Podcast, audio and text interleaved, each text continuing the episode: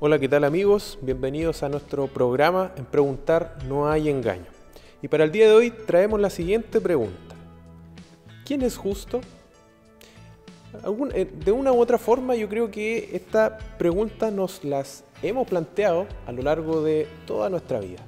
¿Por qué? Porque estamos acostumbrados a vivir en medio de una sociedad en donde la injusticia prácticamente está ahí a flor de piel.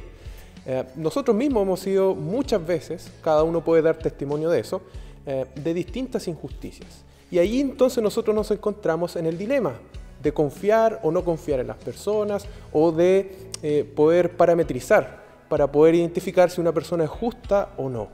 Entonces, la palabra de Dios nos da respuesta a esto, nos dice quién es justo. Y Romanos, ¿cierto? Pablo en la carta a los Romanos nos dice, no hay justo ni a un uno. No hay quien haga lo bueno, no hay quien busque a Dios. Entonces, lo primero que nosotros debemos eh, respondernos frente a esta pregunta, ¿quién es justo? Es que no hay ningún justo. Pero entonces, ¿cómo podemos tener esperanza de justicia en, en este mundo? ¿Cómo podemos nosotros tener esperanza de justicia en algún momento de esta vida? Bueno, nosotros encontramos que el único estándar y parámetro de justicia es Dios mismo. Porque si nosotros consideramos que en este mundo no hay justo, entonces nosotros debemos considerar también que la justicia necesariamente debe venir de un ente fuera del mundo. Y este ente fuera del mundo es Dios. Él es el justo. Ahora, ¿cómo nosotros podemos entonces acceder a Dios si Él es justo de hecho? Bueno, a través de la justicia, por medio de Cristo Jesús.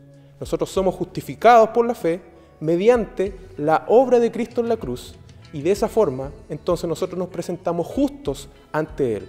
Entonces, ¿quién es justo?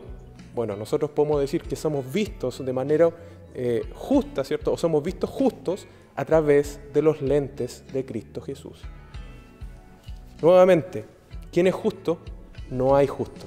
No hay esperanza de encontrar algún justo acá. Si quiere mirar a un justo, entonces mire a Cristo Jesús y tenga esperanza en su justicia y en su amor por usted, mediante el cual ha sido justificado.